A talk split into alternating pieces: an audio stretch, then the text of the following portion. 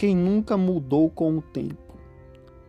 Aos poucos você vai deixando de escutar certas músicas, de usar certas roupas, vai deixando certos hábitos.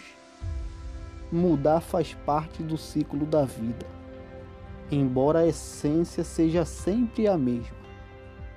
Quando encontrar um obstáculo grande na vida, não desanime ao passar, pois com o tempo ele se tornará pequeno, não porque diminuiu, mas porque você cresceu.